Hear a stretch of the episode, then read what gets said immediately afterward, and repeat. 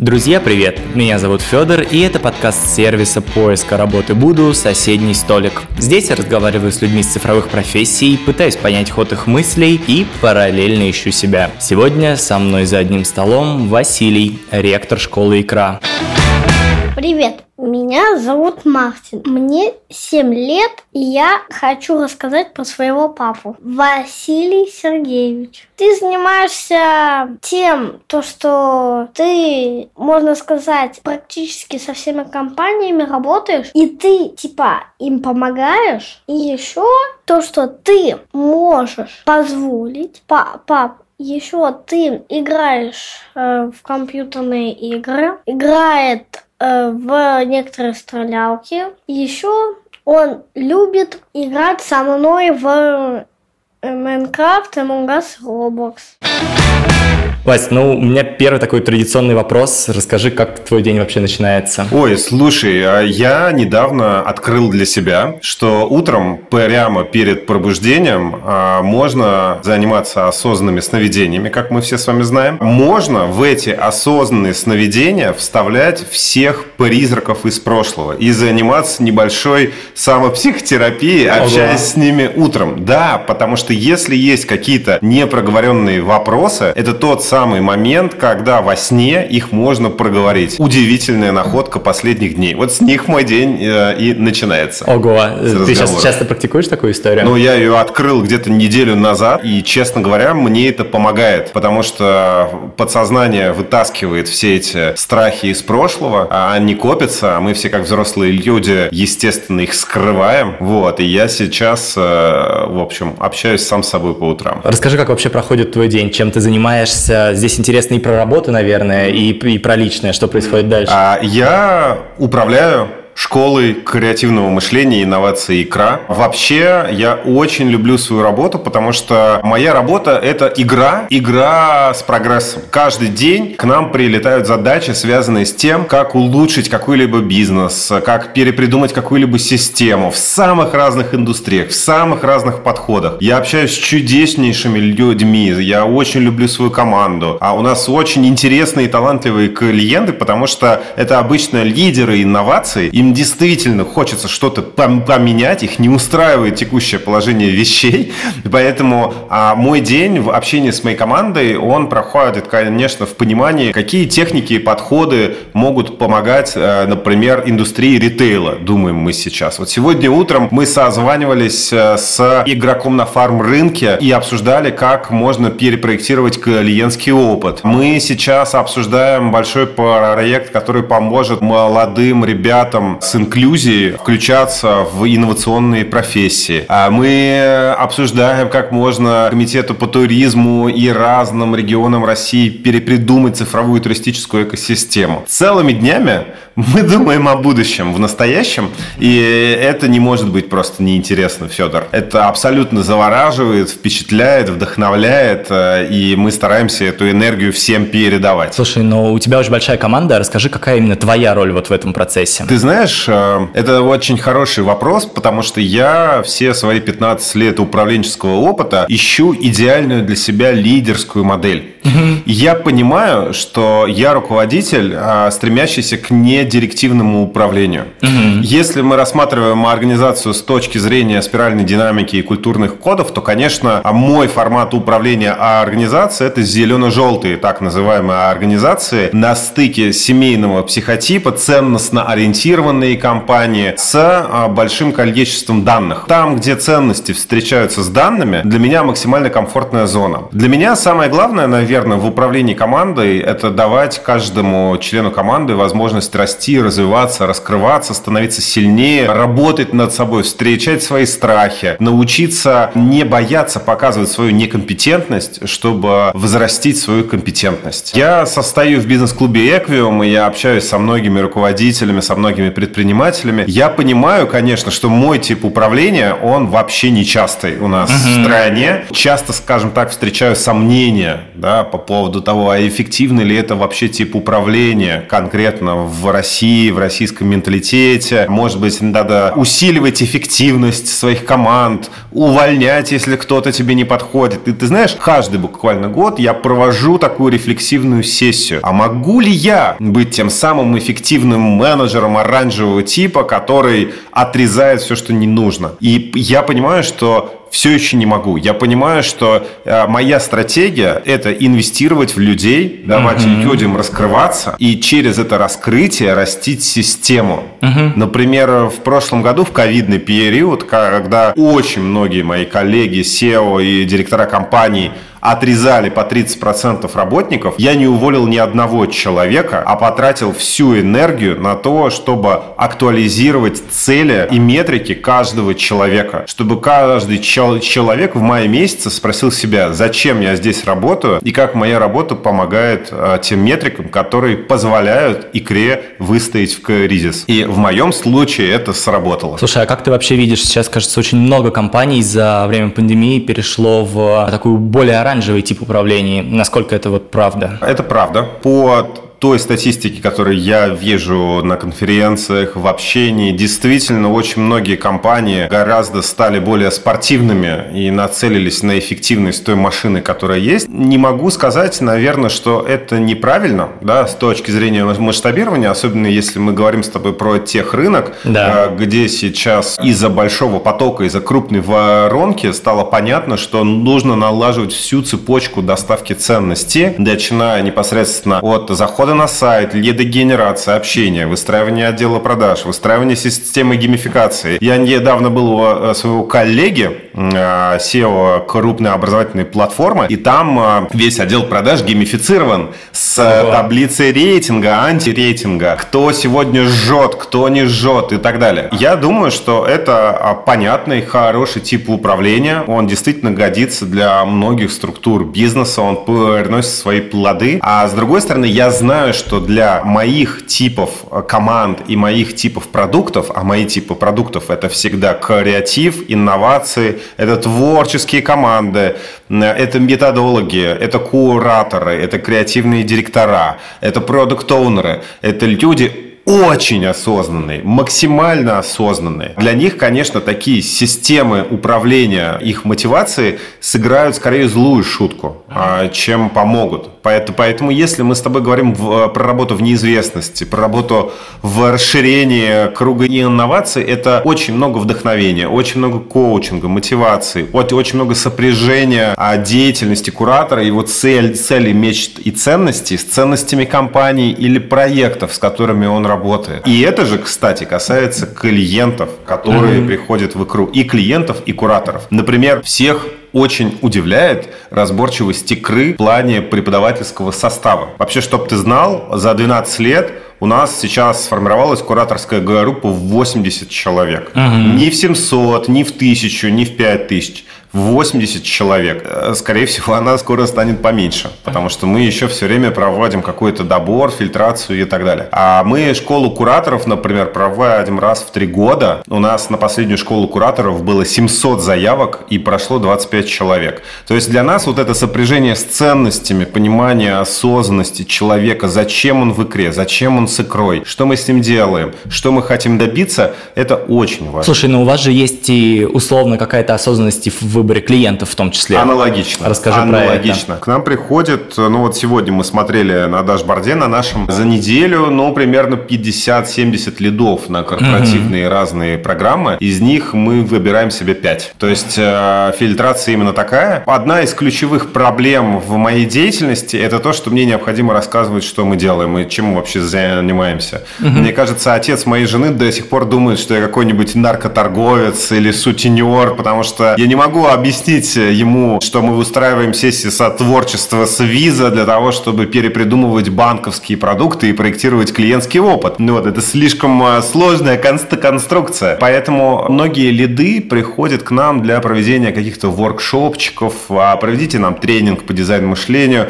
и мы не проводим тренинги по дизайну мышлению, мы не проводим воркшопы. Мы выстраиваем инновационные процессы для крупных межгалактических компаний. Мы делаем так, что, например, лаборатория Сбербанка теперь может придумывать новые продукты для сельского банка. Mm-hmm. Мы делаем так, что компания TL2 может, может придумывать новый клиентский опыт для своих компаний, понимаешь? Там, или мы делаем так, что команда губернатора региона теперь может придумывать туристические продукты. Вот это наш, как говорится, импакт. Мы оставляем полезные бактерии, которые разрастаются в прекрасный цветущий сад из возможностей и людей, способных самим делать эти продукты. Поэтому вот э, так вот не очень легко объяснить. Слушай, ну про конкретные кейсы мы сейчас еще с тобой поговорим. Я хочу немножко абстрагироваться. И в целом икра, она же про креативное мышление. Я хочу начать с того, как ты вообще определяешь, что такое креатив. Можешь ли ты как-то сформулировать? Да, конечно. Креативность – это способность создавать оригинальные идеи. Очень просто. Есть э, две составляющие деятельности икры. Это креативное мышление и инновация. Дело в том, что креативное мышление – это сердце всех инноваций, но э, не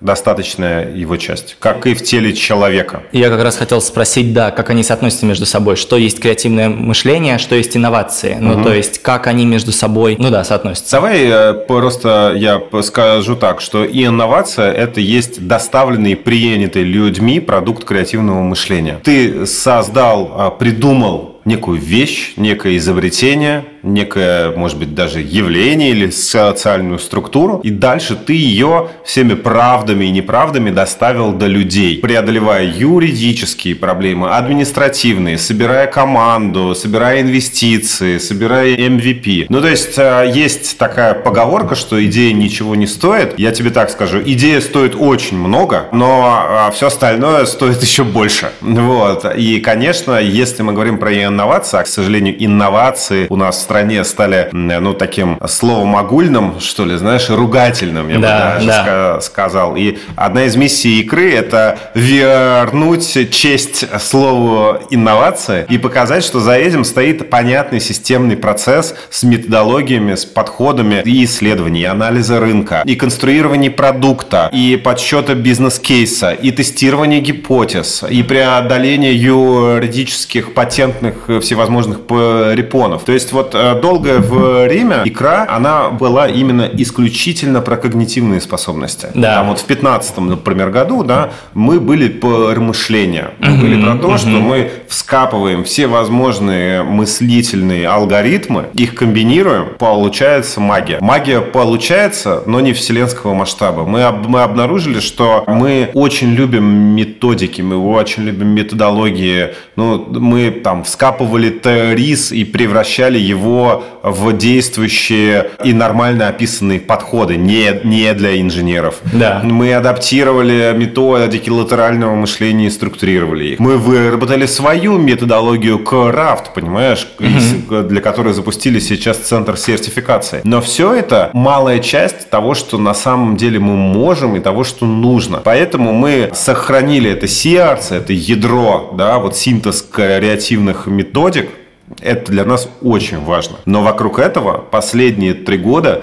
выстраиваем весь необходимый дополнительный обвес и с точки зрения стратегических исследований, и с точки зрения продуктовых компетенций, uh-huh. и с точки зрения трекинга, пилотирования и помощи в запуске. Когда вот мы эту цепочку выстроили, мы поняли, что мы можем сделать еще больше. Мы можем не, не, не просто этот процесс проходить с клиентом, а мы можем оставлять его у клиентов компании. То есть мы как архитекторы можем работать вот этих инновационных процессов. И это жутко интересно. И это очень большой вызов, который мы для себя взяли, вот, в том, чтобы не просто учить людей креативным методикам, а в том, чтобы компания видела, как от нулевой точки появился продукт. Какой продукт в итоге получается вот э, с результатом э, условно вашего внедрения в компанию? Ну, то есть это же все равно условно там трехдневный воркшоп, но просто как-то зафиксированный дальше, если я правильно понимаю. Это да, двух-трехмесячная программа, mm-hmm. проект, я бы даже сказал, где есть большая сейчас исследовательская стратегическая часть. При этом у нас, так же как и с креативными методиками, очень умело синтезированы самые разные подходы. Это и jobs to be done, и количественные, и качественные исследования, это этнографические разные исследования, все возможные типы кабинетников, тренд-репорты, это и сессии сотворчества с самими пользователями продуктов, которые потом придумывают на основе этих исследований решения. Uh-huh. А, это а, где-то в промежутке там могут быть отдельные воркшопы, да, но ими все не заканчивается. Это и последующая сборка, помощь в пилотировании, помощь в постановке целей в OKR команде, которая может потом замерять через ее инициативы результат. Uh-huh. Это последующие follow-up встречи, чтобы посмотреть, что за продукт мы запустили. То есть э, э, мы вообще не делаем воркшопы, мы делаем проекты крупные, uh-huh. длинные. И это очень важно понимать, да, что нам не интересно денек поштормить о кораблях, бороздящих просторы вселенной. Мы хотим оставить внутри компании ценность. Ну, то есть получается, что это по факту какая-то такая очень продуктовая экспертиза, которая остается потом вместе с э, компанией. Но а, мне кажется, что ты сейчас ее так оклеймил, продуктовая ага. экс экспертиза. Мне кажется, продуктовой экспертизой сегодня можно называть очень много. Я говорю о том, что мы оставляем культуру, процессы и методологии. Внутри них может быть и продуктовая часть, может быть стратегическая часть, могут быть креативные компетенции, могут быть какие-то мягкие компетенции другого сорта, например, техники критического мышления, техники коммуникации, умение проводить питчинг идей.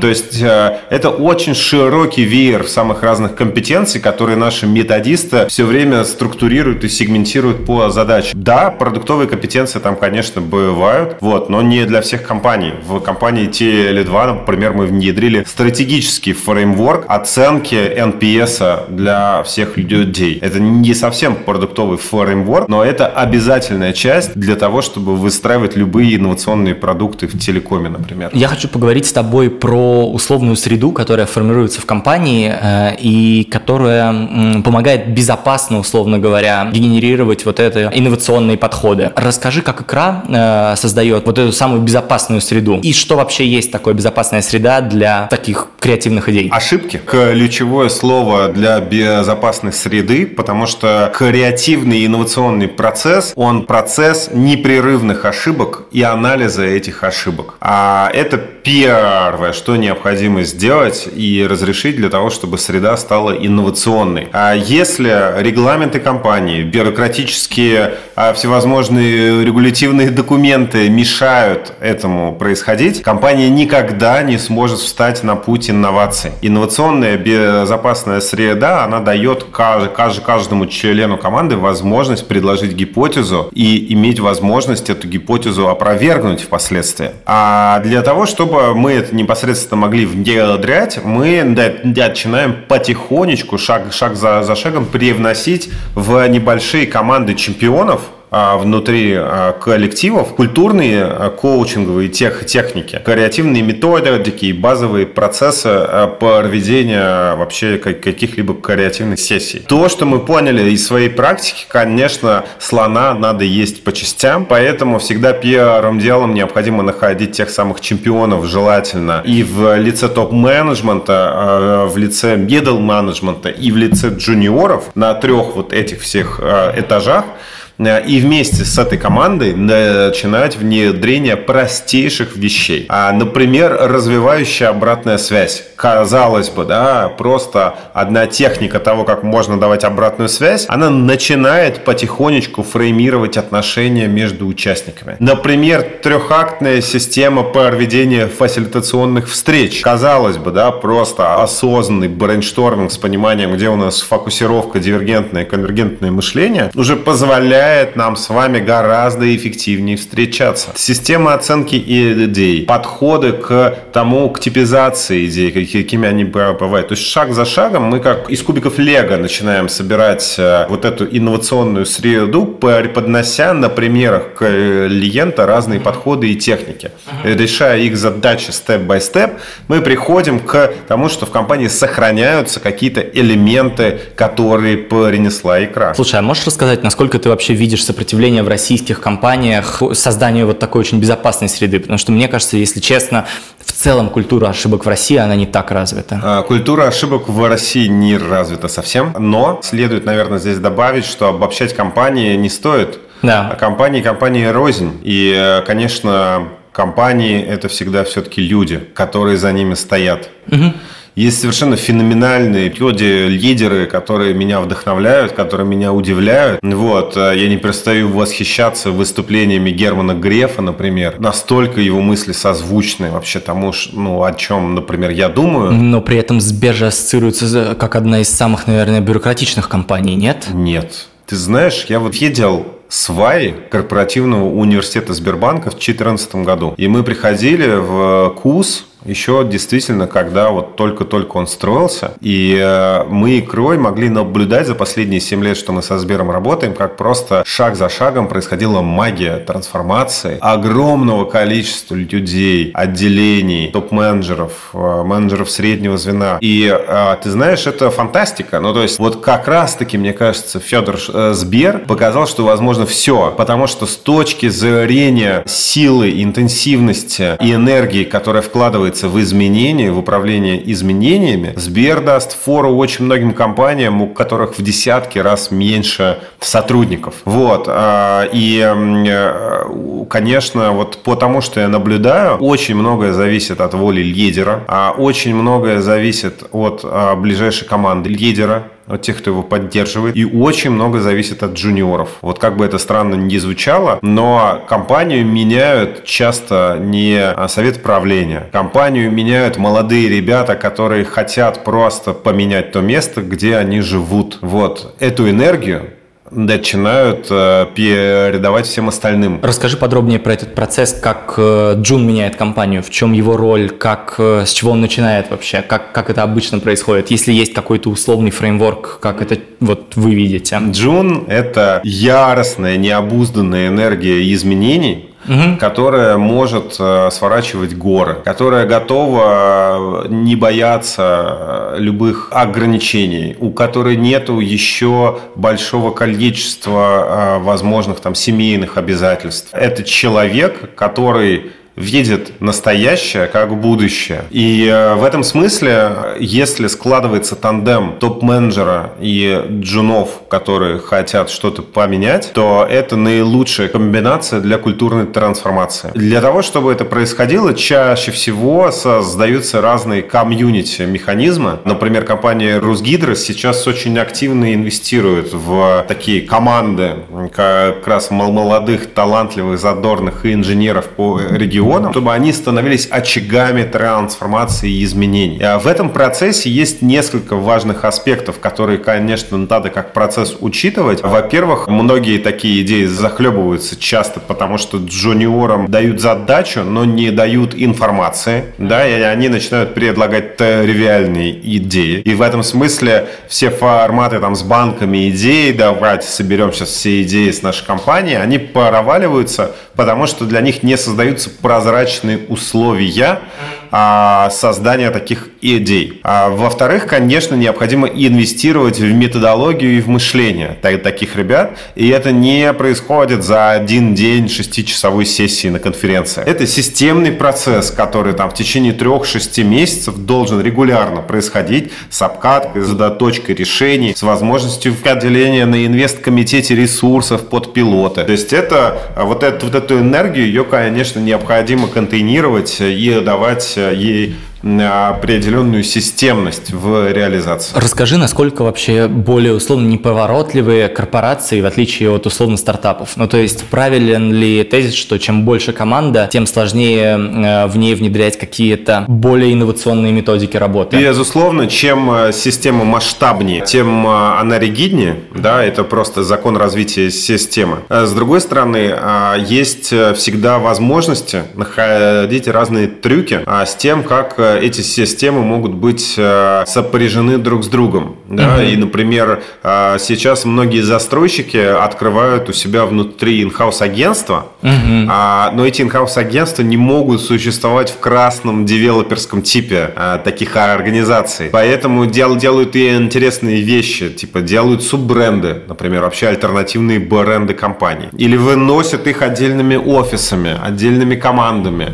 Вот, то есть э, стараются их не внедрять все-таки в прямую вертикаль управления той или иной компании, угу. а как-то давать вот эту свободу воли и заявления творческому персоналу. Вот, э, создают там отдельные, может быть, субпроекты или даже какие-то инвестиционные фонды под эти э, команды. Корпорации, конечно, ну, с большим трудом, да, давай так, запускают какие-либо лаборатории инноваций, чем обычные стартапы. Но опять же, да, а, все не так плохо, и потому что вижу я сейчас, например, в тех же лабораториях Сбера или в digital команде Ростелекома, создавать гибкие команды возможно, uh-huh.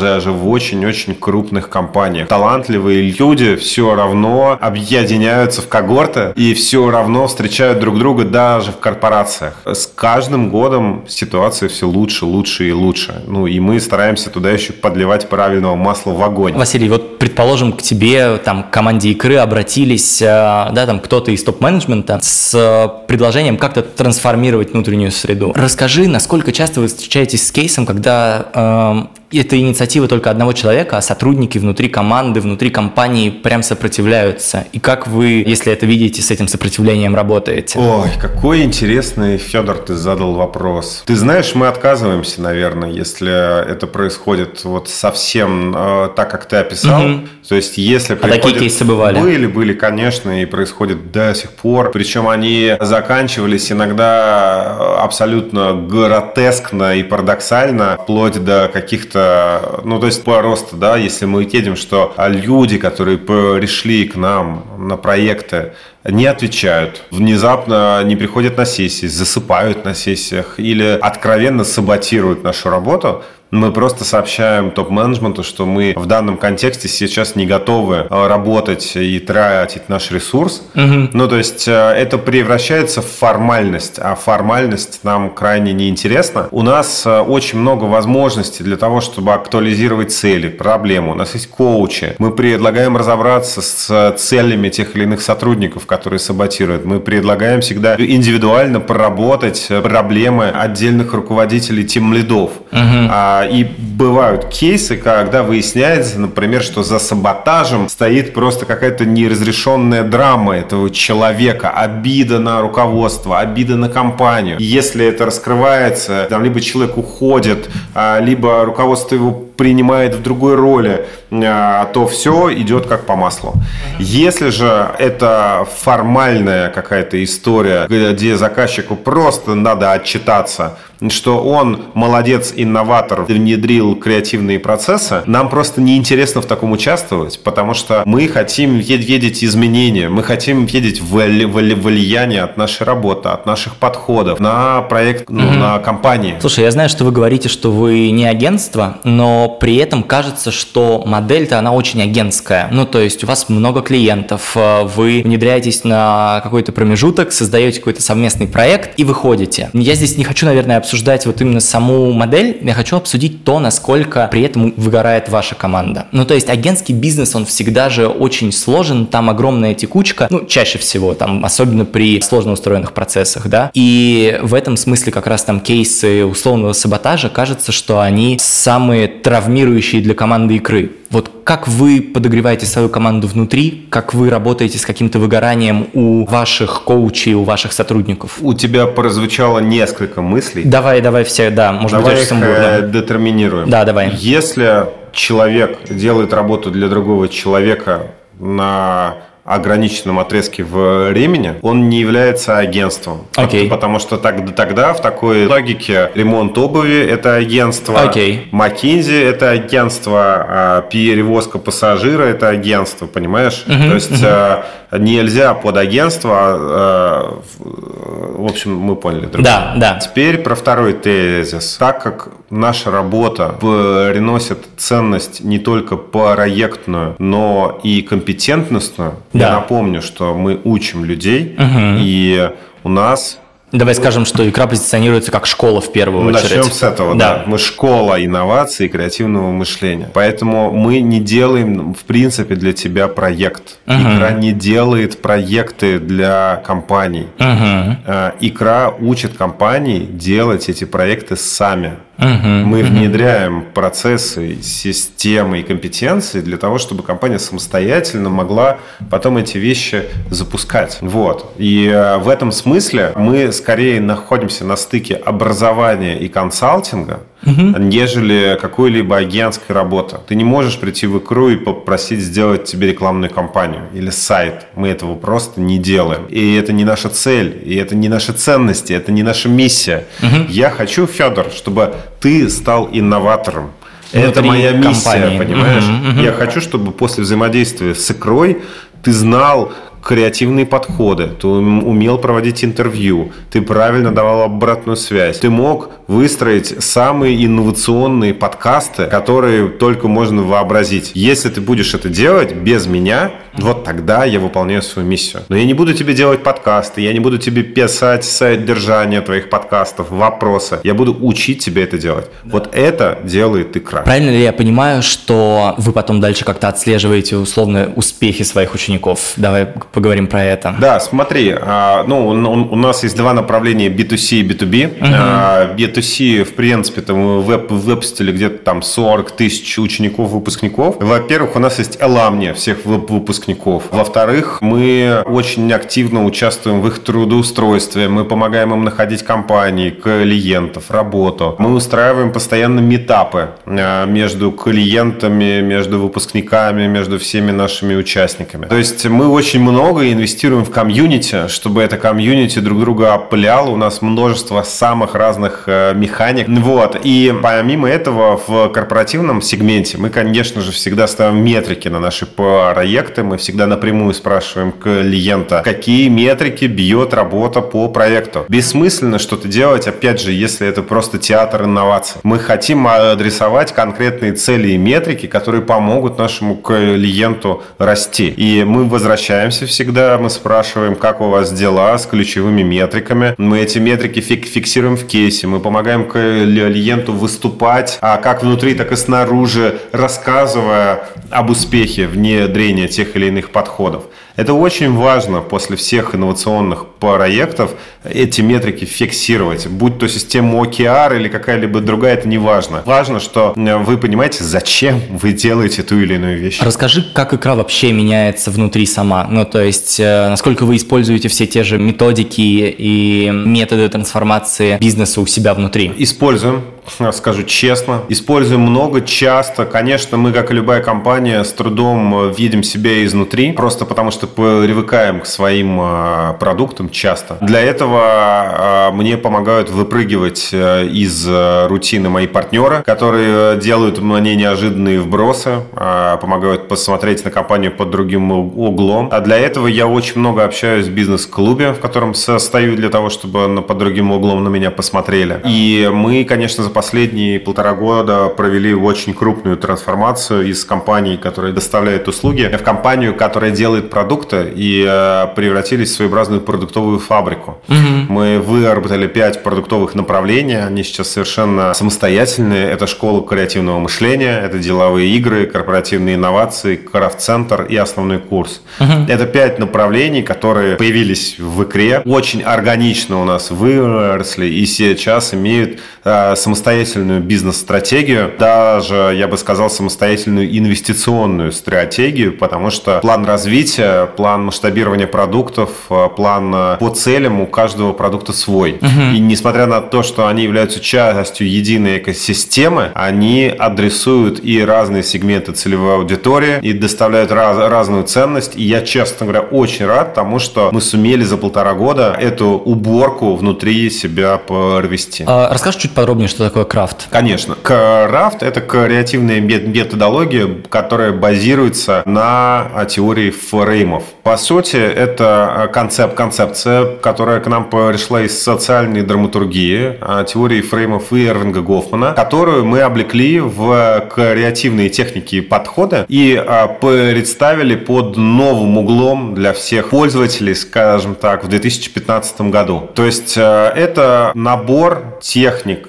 методик и алгоритмов, которые позволяют тебе перепридумать свой бизнес, а, свой проект, свой продукт, используя а, все сильные стороны социальной драматургии. Понимание ролей, перепридумывание контекстов, которых эти роли находятся, понимание того, а, как меняются артефакты и механики после перепридумывания этих ролей. И я бы сказал, что у крафта есть две удивительных отличительных черты. Во-первых, а, крафт пляшет не от технологии, а, я имею в виду технологии в широком смысле, там роботы, VR, э, да. айфоны и так далее, а от социальных ролей. То есть нам не важно, где ты будешь проводить лекцию, в, в онлайне или в офлайне на, на компе или как-то еще, важно, что у тебя роль учителя. И можно ли эту роль поменять? А что, если у тебя роль не учителя, а роль футбольного тренера, например? Можно ли выстроить образовательную программу таким образом, чтобы за, замешать эти, эти роли? Чтобы учащиеся теперь не учились, а соревновались команда на команду? Чтобы задание надо было метафорично забивать в ворота другой команды, понимаешь?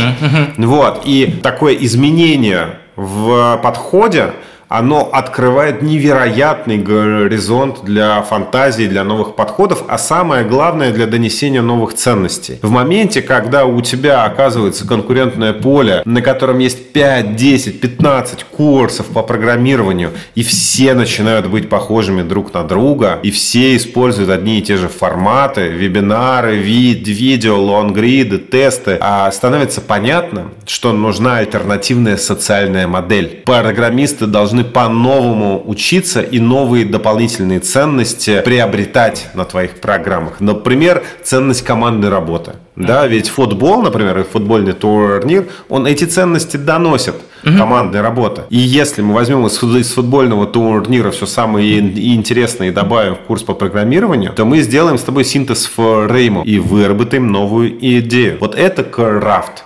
И это очень интересно. Это очень э, необычно. И сейчас у нас уже 130 э, методистов внутри крафт-центра. Мы проводим еженедельные метапы, придумываем новые подходы, фреймворки. То есть это вот прям новая агрессивная методология, которая планирует захватить мир. Можем чуть-чуть подробнее поговорить про то, э, какие это фреймы? Ну, то есть вот буквально пару примеров фреймов и как они могут примениться в э, той или иной вот, там, ситуации компании. Я тебе сейчас открою такой секрет, что вообще фреймы окружают нас везде по миру. И даже сейчас мы с тобой ведем этот подкаст, и мы с тобой находимся в определенном фрейме. Да. Ты интервьюер, я интервьюируемый. У нас с тобой есть негласный регламент общения. Мы, скорее всего, сейчас не можем материться. Будет странно, если сейчас я лягу на стол, да, а ты да. задаешь э, адекватные, этические, уд- уд- удоботворимые вопросы. То есть у нас с тобой сейчас сложились все необходимые контексты благодаря этому микрофону, благодаря этому офису. У нас все складывается нормально. А что, если мы захотим с тобой это нормально разрушить? Разрушить. А что, если мы захотим сейчас с тобой сделать певучий подкаст и запеть внезапно? Почему никто не сделал мюзикл подкаст? Блин, да. Ёк-макарёк. Понимаешь, сколько воп- вопросов? А рэп-подкаст? Подкаст, где мы, например, ругали бы друг друга. Ну и так далее. То есть а, а вот теперь представь, что есть все фреймы вокруг нас. То, как мы живем и ходим в больнице. То, как мы а, обедаем дома то, как мы сидим в кафе, то, как мы работаем в офисе. Это же все фреймы, да. они сконструированы человеком. А если они сконструированы человеком, они могут быть им же реконструированы, понимаешь? Угу. Никто не говорит, что это, что это догматические вещи. Так если э, некоторые фреймы начинают устаревать, да, а они начинают, то почему мы не можем их переизобрести? Почему мы не можем в урок географии вставить фрейм зомби-апокалипсиса, чтобы студентам было и интереснее учиться, понимаешь? Почему мы в такси не можем ставить с тобой фрейм урока географии, чтобы было интересно ехать. По сути, ну, тезис номер один. Любые фреймы смешиваются с любыми другими фреймами. Да. Самый главный вопрос, зачем это делать и где их искать. Для того, чтобы ответить на этот вопрос, мы, например, разработали такую технику, она называется компас фреймов. И сегментировали все фреймы на планете на 6 категорий. Природные фреймы – это все то, что у нас есть от природы, как ведут себя бактерии, как работает океан, как устроен устроен лес и так далее. Следующий – это ритуально-обрядные фреймы. Угу. А, день рождения, похороны, встреча, полнолуние, не знаю, да, там шаманские пляски. Это ритуалы. Угу. Исторические фреймы, все то, что происходило в истории, крестовый поход и так далее. Профессиональные фреймы, как пожарные спасают людей, как э, лечат в больнице и так далее. Пятое – социальные фреймы, как работают банки, кафе, школы и так далее. И шестое – художественные фреймы, угу. детективы, фильмы ужасов, все придуманные романы, фантастические истории. И по этим шести категориям ты можешь сегментировать себе любые необходимые тебе фреймы, выстраивать их э, на абстрактном уровне, на детальном уровне и э, себе подбирать лонг-лист решений. Самое главное, что, что дает тебе вообще новый фрейм, это, конечно же, новые ценности, да, потому что если ты а, внедряешь в подкаст фрейм крестового похода, да. то ты как будто бы что-то уже на что-то намекаешь, понимаешь, и что-то хочешь подсветить. Да. Вот. Да. А второе, это, конечно же, дает тебе все необходимые контексты и артефакты, которые тебе могут помогать твою новую программу или подкаст или бизнес выстроить. Можешь сформулировать, в какой момент ты понимаешь, что фрейм устаревает? И как ты это понимаешь? Фрейм устаревает, когда падает вовлеченность его акторов. Угу. Вот если школьникам стало скучно, твой фрейм устарел. То есть если школьникам просто не хочется идти, сидеть за партой, играть во все эти игры со вставанием, с подниманием руки, Вова к доске. Вот как только мы понимаем, что фрейм приносит страдания, угу. по-моему, надо что-то поменять. Да, да. Слушай, а давай попробуем, может быть, сейчас э, такой условный эксперимент. Вот есть Age, это сервис карьерных консультаций, и ты просто обращаешься к куратору, угу. пишешь свой запрос, угу. куратор тебя консультирует, э, и после этого этого ты там получаешь, может быть, какое-то домашнее задание, чтобы пройти там на вторую консультацию. Может быть, ты сразу же за одну консультацию решил свой вопрос. Давай попробуем встроить туда какой-то новый фрейм для того, чтобы это стал каким-то новым бизнесом, условно говоря. И, и попробуем сформулировать, как мы это сделали. Ну, то есть, прям буквально по шагам понять, Супер. что для этого нужно. Шаг номер один. Понять текущую ролевую модель. Да. Она выглядит так, если я правильно понимаю. Соискатель пишет куратору, да. «А, товарищ, помоги, куратор ему в ответ а, какой-то дает а, фидбэк.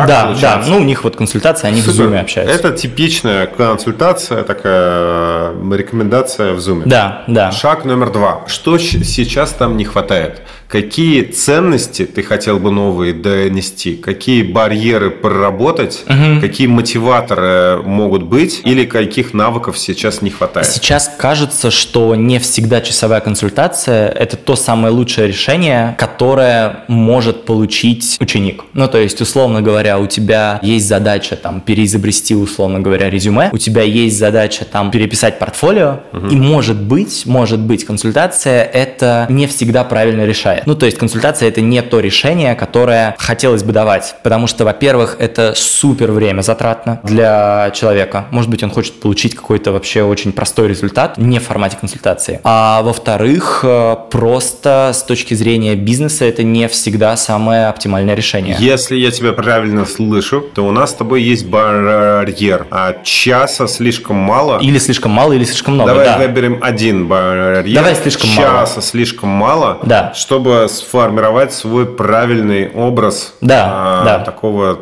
соискателя. Да. Окей, а следующий шаг. Давай выберем какой-то фрейм, который ты знаешь в мире, где часа достаточно, чтобы решить проблему. Фрейм, где часа Где часа достаточно. прям вот хватает, может быть, даже избыточно, часто, чтобы какая-то проблема была решена. Если какая-то точечная проблема, то может быть это условная психология. Нет, когда ты приходишь к психологу, но там не всегда Психотерапевт, да, который за часовую Да. консультацию, Да. типа так, окей, есть, еще, где за час решается все. Эм. Выпрыгни вообще из консультации, Да. из учителей, пос- посмотри на самые разные фреймы, где за час может быть э, решена судьба человечества, За час решена планеты. судьба. Эм, экзамены.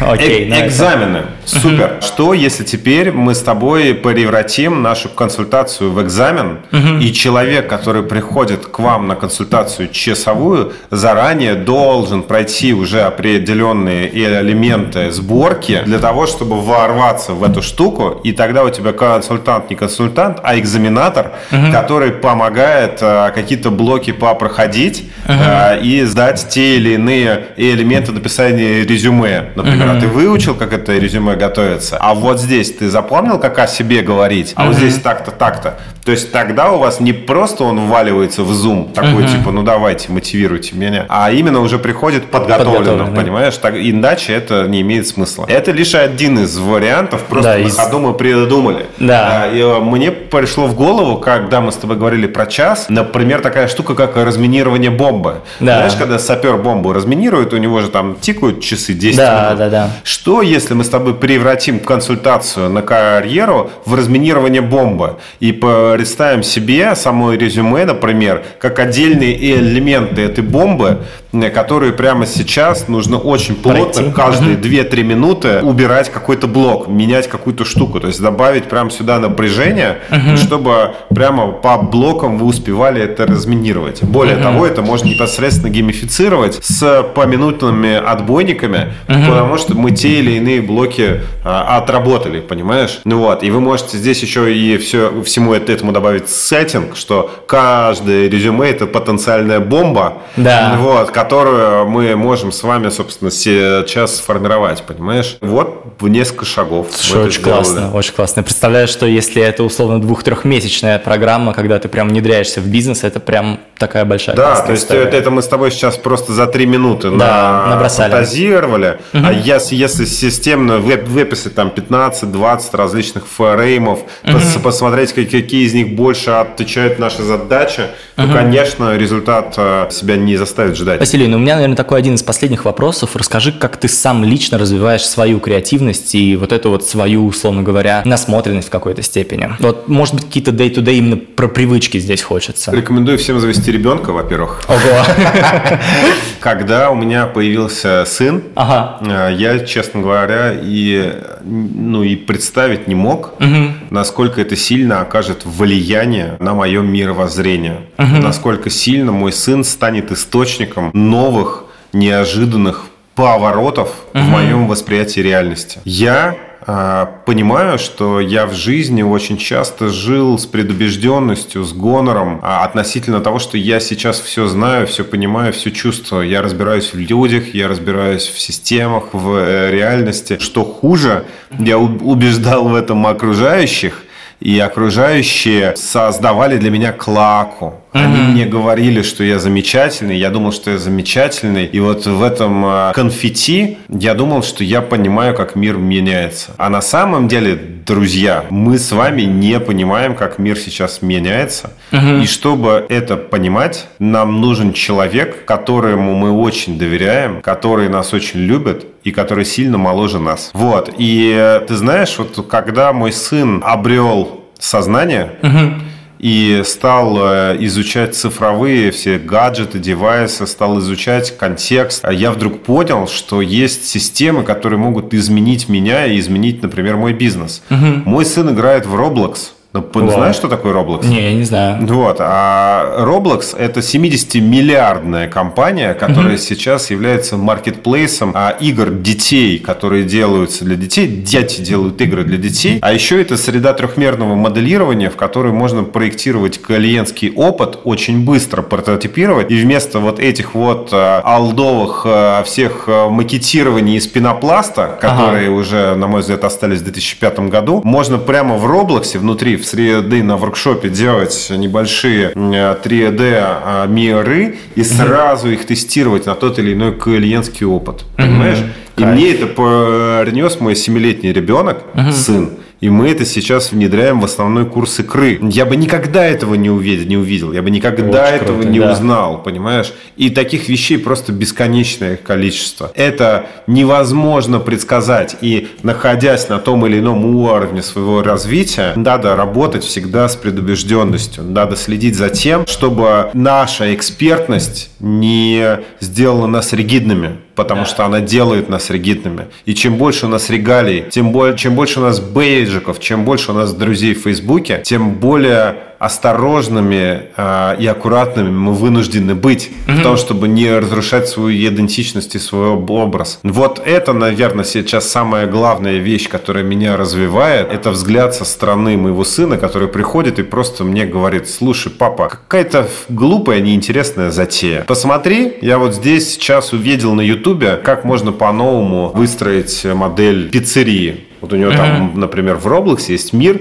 где выстроена э, вся цепочка доставки пиццы. Э, ребенок выбирает себе роль и может проиграть эту цепочку. И я думаю, божечки ты мой, это же идея для деловой игры, а для всего ритейл э, рынка. Да, вот, вот сильно. он источник. Василий, спасибо тебе большое. Спасибо тебе, очень интересно. Да, взаимно. Друзья, вам спасибо, что сидели за соседним столиком, и пока. Пока-пока.